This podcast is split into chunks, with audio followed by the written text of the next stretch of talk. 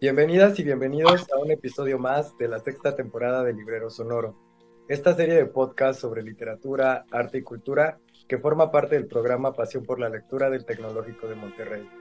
Mi nombre es Víctor Manuel Osorno, soy profesor del Departamento de Estudios Humanísticos en el Campus Ciudad de México y me da mucho gusto conversar en esta ocasión con mi querida amiga Amalia Rangel Carrillo, actriz de cine, teatro y televisión, además de colega en el TEC de Monterrey a propósito del 70 aniversario de una obra que revolucionó el teatro del siglo XX, Esperando a Godot, del irlandés Samuel Beckett. Bueno, pues muchas gracias por la invitación y pues me encanta hablar de esta obra.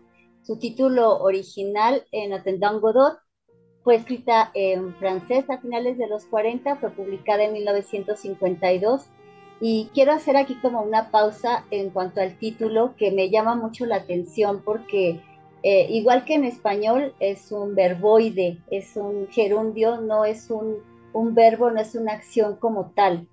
Entonces, hay algunos títulos que tienen también en su traducción gerundios, como es el caso de Recordando con ira, pero que en el título original, eh, esta obra de John Osborne no se parece eh, ya en la traducción al español, a diferencia de Esperando al zurdo, donde sí eh, es Waiting for Lefty, que es igual en, en, español el gerundio de esta obra de Clifford Odes, que fue escrita eh, tras la crisis económica del 29.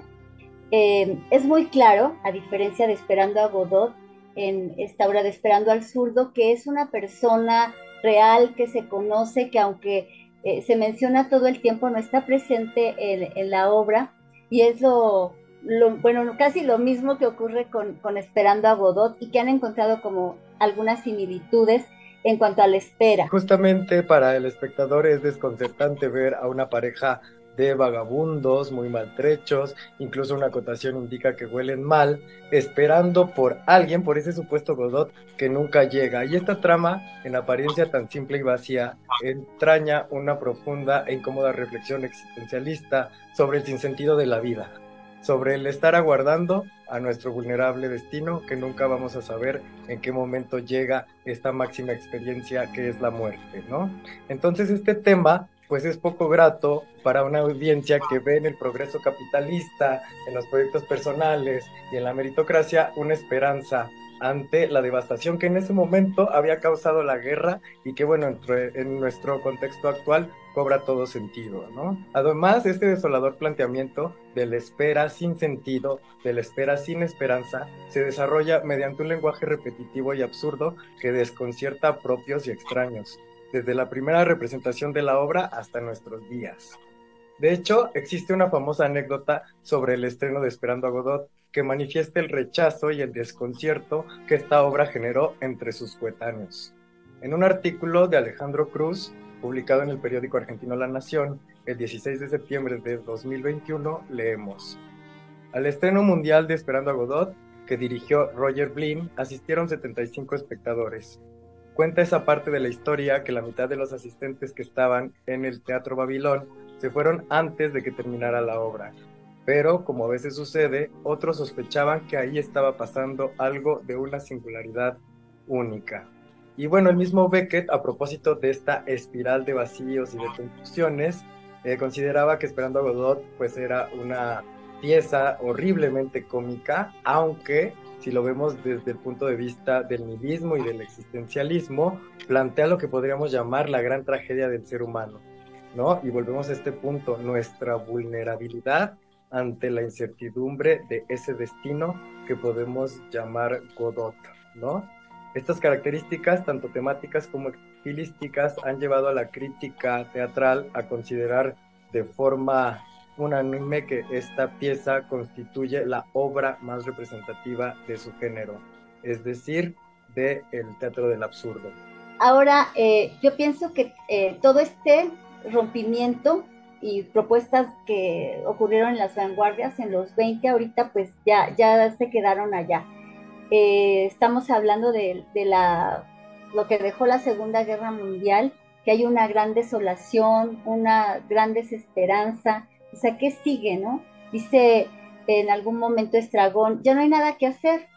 Eh, se han comparado a los personajes, sobre todo a, Vladimir y Estragón, con soldados perdidos, con, bueno, como mencionabas, que eh, son, pueden ser indigentes, se dice que huelen mal. Hay quien se ha atrevido a decir que, que son el gordo y el flaco.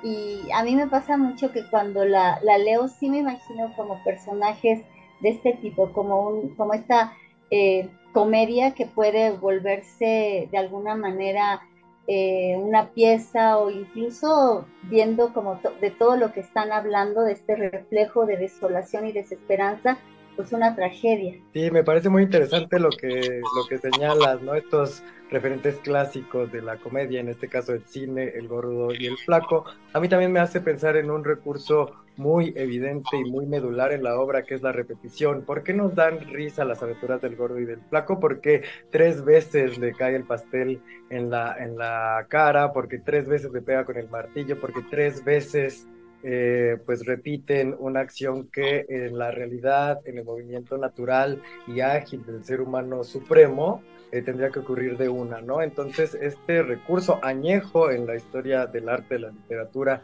de la repetición como detonante del humor es eh, bastante, bastante evidente en la obra y eh, por un lado genera esta risa, pero por otro también tiene un sesgo de profundidad filosófica que tiene que ver con esta espiral vacía, ¿no? La repetición de algo incierto que se llama Godot, pero que solo sabemos que por ahí amenaza con llegar, ¿no?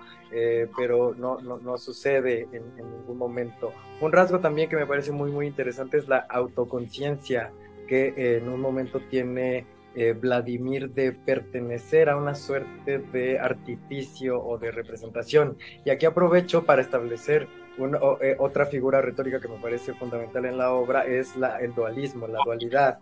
Mientras Estragón es irracional, violento, agresivo, impulsivo, Vladimir es más racional, ¿no? Es el que analiza un poco lo que está pasando, el que se da cuenta de que están encerrados en un vacío, ¿no? El que ¿no? Y en un, en un, en un momento, dialogando con, con Estragón, le dice Vladimir a Estragón, encantadora velada, responde Estragón, inolvidable, y aún no ha acabado, parece que no, acaba de empezar, es terrible, es como si estuviéramos en un espectáculo, en el circo, dice Estragón. Vladimir, que es más elegante, dice en un music hall. Estragón insiste en el circo, ¿no? Entonces, esta suerte de conciencia de un espectáculo que no pretende para nada ofrecer eh, una imagen eh, realista, una reflexión eh, muy referenciada en una situación concreta, me parece un, detalle muy, muy notable de esta obra. Están esperando por algo, pero no sabemos qué es ese algo. Y en el desarrollo de la acción dramática, el contenido de ese algo, lo que representa finalmente Godot, sea la muerte, sea Dios, sea eh, cualquier sistema económico totalitario que, quisiera criticar Beckett, es lo menos relevante. Me parece que la permanencia tanto del espectador como de la acción dramática en el paréntesis del vacío es eh, un rasgo de alta modernidad en, esta obra. No sé qué opinas, Amalia. Y esta sensación de pausa, de este sinsentido durante la pausa, que es bueno, una característica fundamental del teatro del absurdo. Eh, la repetición, esto como, como, mencionabas, que aquí se sale de la regla de tres. Se supone que la comedia puede nada más, en la comedia puede repetirse solamente tres veces. Y aquí diez veces le dice uno al otro, vámonos. El otro, no podemos, porque esperamos a Godot. Ah, es cierto. Y al final, igual después de dos plantones, que llega el muchacho y no será este día, sino al siguiente, es espectacular que la obra termine. ¿Qué? ¿Nos vamos? Le dice Vladimir, ¿no? A, Estragón y Estragón termina con un vamos, pero ahí se quedan, no se mueven, o sea, es como este este loop, ¿no? Va a volver otra vez a, pasar el tiempo y no va a pasar eh, aparentemente nada. Este, esta forma teatral es se aleja de la forma o de la línea aristotélica, ¿no? Donde hay un planteamiento, un desarrollo, un clímax, un aquí. Em, se supone que el teatro es una rebanada de vida y es de lo, más interesante de ese pastel, esa rebanada que se corta en el teatro. Y aquí, pues puede ser cualquier rebanada. El teatro del absurdo es muy cotidiano. No podemos tener, por ejemplo, una obra sacada de una plática familiar del desayuno. No hay nada más absurdo que esta cotidianidad y esto que aparentemente no pasa nada y hay diálogos como sin sentido, lo cual también eh, es muy diferente lo que está ocurriendo en el escenario y lo que está ocurriendo eh, con los espectadores, en el público, porque para los personajes nada de lo que está sucediendo es absurdo. Eso así es. Justo y en un momento del primer acto, eh, Vladimir dice lo siguiente. ¿Habré dormido mientras los otros sufrían? ¿Acaso duermo en este instante? Mañana, cuando crea despertar, ¿qué diré acerca de este día? que he esperado a Godot con Estragón, mi amigo, en este lugar hasta que cayó la noche, que ha pasado Pozo con su criado y que nos ha hablado, sin duda, pero ¿qué habrá de verdad en todo esto? ¿No? Entonces el mismo personaje pone en tela de juicio la realidad de la escasa acción dramática que está representando. No sé, a nivel de, experiencia, ¿no? Y, para eso tú, que eres la experta, podrías ilustrarnos muy bien cómo sea eh, en cuanto a proceso creativo, encarnar este tipo de personajes, actuar, ¿no? Eh, vivir desde, desde la actuación, esta parte mucho más activa del drama, este, este tipo de textos. Amalia, ¿qué podrías comentarnos al respecto? Yo creo que hay ah, de pronto un malentendido de lo que es el teatro del absurdo y de lo que puede ser, que no es un género como tal, pero también lo que puede ocurrir, por ejemplo, con la pieza. Y es este, no pasa nada, se toma como un, por decirlo así, un descanso para, para el actor, se vuelve como cómodo. Es aparente, no pasa nada, no hay nada más disfrutable que ver a un personaje pensando, es lo que, lo que yo veo como, como actriz y como espectadora también que he visto esta obra en algunas ocasiones y aquí digo, si hay como un trabajo de construcción, si viene como de, de algo muy, muy de entraña lo que está diciendo Vladimir, Estragón, Pozo, Lucky, incluso el muchacho, ¿no? Que tiene como, dicen que no hay personaje pequeño y, no, es cierto. O sea, aquí es tan importante lo que dice el muchacho por lo menos para, para uno como público decir, ay, algo a lo mejor va a pasar al, decirle que no viene hoy, que viene hasta mañana. Vemos al final que no sucede, pero, pero algo pasa, ¿no? Algo, hay, hay un, un tren de pensamiento. Claro, a mí como espectador debo confesar que he visto dos montajes y los dos me han costado bastante, bastante trabajo. No así la experiencia de lectura, como lectura eh, pues me concentró más, me, atrapa más. Ahora ya lo discutimos en algún otro momento, el texto dramático tiene una finalidad espectacular, es decir, llegar a la escena. Así que, bueno, he sido de esta parte de la crítica que se siente un tanto incómoda, un tanto eh, irritada por esta falta de progresión, que es justo a lo que nos tienen acostumbrados sobre todo los modelos económicos voraces, ¿no? Y, los mundos digitales que ahora nos dominan, ¿no? A, avanzar, a progresar, a cambiar la imagen, a cambiar el texto y justo esta estructura vacía, esta representación de la nada, del pensamiento, del sinsentido, de la existencia, pues no, no resultan eh, pues ni cómodas eh, o pueden ser quizá o en apariencia poco significativas para cierto para cierto sector, ¿no? Acostumbrado a otros discursos, a otros formatos, a otro tipo de reflexiones. Entonces, justamente eh, no es divertido darse cuenta que el porvenir está ahí como una amenaza latente o como una esperanza, ¿no? Porque no sabemos cómo va a llegar, ¿no? Si de manera positiva o negativa y no nos resta más que esperar, ¿no? Esa incertidumbre eh, llamada Godot, que por, eh, por un lado puede ser muy, muy desoladora, pero que por otro también es el motor y la potencia de la vida, ¿no? El, impulso hacia lo desconocido. La cuestión aquí es que el destino nos aplasta y el ser humano se siente tan vulnerable ante, eso que lo ha representado de manera, y lo sigue haciendo, ¿no? De manera inmemorial en las artes y particularmente en el arte dramático. ¿No es así, Amalia?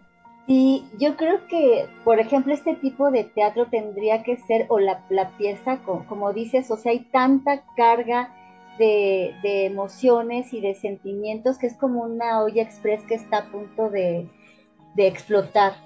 Y yo creo que siempre un, actor puede eh, enfrentar al personaje desde la forma, con voz, con gestos, con corporalidad, o, desde el fondo, o sea, trabajar como toda la psicología del personaje, el carácter, sus emociones, sus sentimientos, y como trabajo actoral va a llegar un punto en el que se van a, encontrar, a mezclar.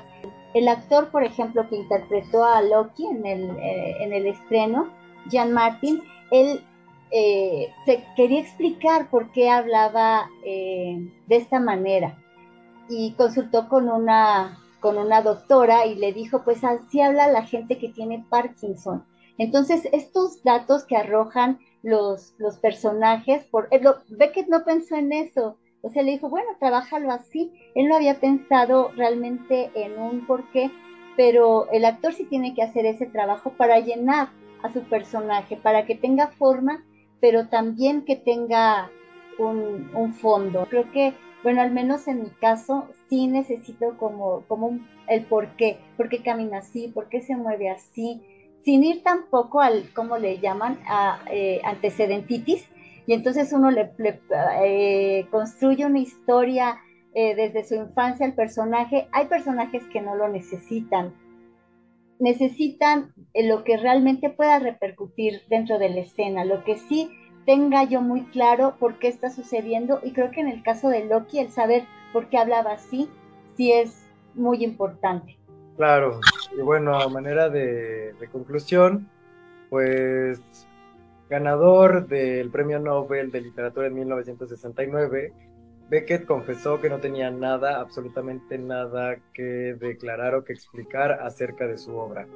Tanto en esta declaración como en el argumento supuestamente vacío de Esperando Godot, que ya vimos que se puede llenar de uno o de varios sentidos, el silencio aparece como una postura política y estética, como un componente que irrita, que incomoda, que cuestiona, como un vacío que atrajo la atención de unos cuantos curiosos, quienes permanecieron en la sala del Teatro Babilón, y que irritó e incomodó a este sector más conservador, pragmático y racionalista, al que no le gustó desde aquella representación de 1954 hasta nuestros días, ¿no? Reconocer que la existencia carece de sentido, ¿no? Y que los planes individuales están a merced ya no de Dios, de la riqueza o del poder, sino de la contingencia irracional que es la vida, ¿no? Según nos explica el existencialismo. Sin duda esta eh, revelación tan irrebatible como desconcertante provocó que aquella noche de estreno en París eh, se saliera la mitad de la sala. Sin embargo, podemos decir que esta puesta en escena de Esperando Godot, la primera, fue un éxito absoluto, a pesar de que esa sala estuviera medio llena o medio vacía pues todo depende del cristal con que se mire. Pues muchísimas gracias Amalia por esta conversación y también gracias a quienes nos escuchan.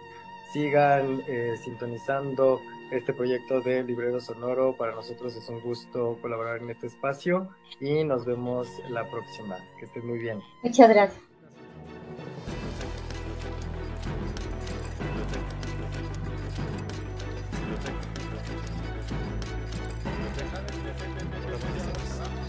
vamos a cerrar.